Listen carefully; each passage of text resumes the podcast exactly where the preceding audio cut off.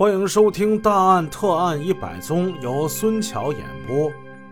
上回故事我们说到，从鞍山来沈阳的李娟儿被坏人给强奸了。她先是被一个瘸子给强奸，又被这个开着残疾人车的小老头骗到一处废弃的房子中。李娟看着那小老头满脸的淫笑。他已经知道自己身上将要发生什么了。一夜之间，李娟二次被强奸，在小老头奸污李娟的过程之中，发现了他藏在胸罩内的七百元现金，也把这七百块钱全部给抢去了。孱弱的李娟还哭着哀求，希望小老头能给他留下一点钱，我得坐车回家呀。小老头发泄完兽欲，狞笑道：“好啊，哈 哈我把你送到北站啊，你跟我上车吧。”李娟是懦弱的，她一再相信坏人。小老头把李娟骗上车，恶语威胁，不许她报案。开了一段，在一座立交桥附近，把她一脚给踹下了车，然后开着车。仓皇逃窜，这是什么地方？李娟不知道。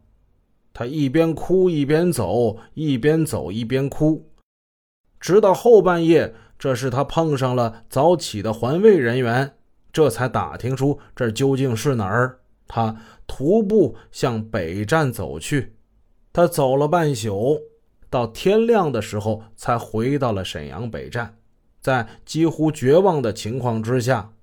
他想到了人民警察，敲开了刑警大队的门。王凤辉听见李娟的经历，气得砰的一声，一个重拳砸在桌子上。同志，你放心，我们一定给你查。瘸子，五十来岁的小老头，残疾人车。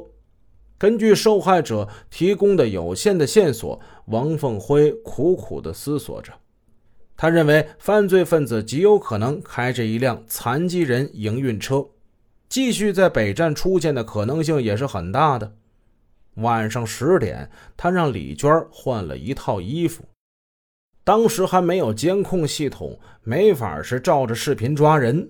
他让李娟扮作行人，跟他一起站到站前一带进行巡查。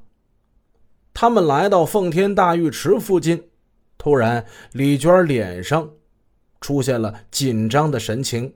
她走近王凤辉，低声说：“嗯，那边那边那个人像。”王凤辉顺着他手指的方向望去，看见一个五十来岁的男子站在路边东张西望。王凤辉带着协勤人员不动声色的走了过去。哪想到这个家伙心里有鬼！他看见王凤辉走过来，如同惊弓之鸟，转身就往车站售票处那个方向跑。王凤辉跟协勤人员急步赶上，将他抓获，带回了大队。结果一问，这个人姓常，叫常恩志。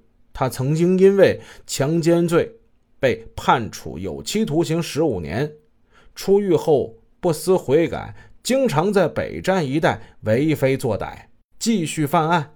被擒之后，他承认了昨天晚上强奸、抢劫的犯罪事实。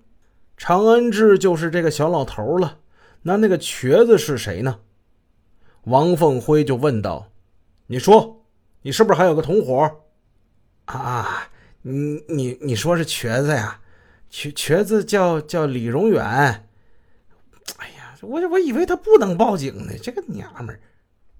王凤辉想，既然这犯罪分子心存侥幸，那个李荣远也可能在北站附近出现。刚刚抓住了常犯，必须抓紧时间连续作战，以免抓了一个惊了一个，再把那一个吓跑了。他赶紧是再次来到北站巡查。在一个小卖部前，这儿聚集了一圈人，正在议论刚才打架的一个事儿。王凤辉走近一看，他发现这人群之中有一个年近四旬、腿部有残疾的人，他伸长脖子，竖着耳朵，对人们谈论的事儿显得特别关心，不时问这问那的。从他的体貌特征上来看，很像李娟说的那个瘸子。王凤辉灵机一动，我叫他一声看看。李荣远，李荣远是那瘸子那名瘸子一听见有人叫他的名字，他本能的一回头。王凤辉认定这就是昨天晚上的强奸抢劫犯，就是另一个歹徒。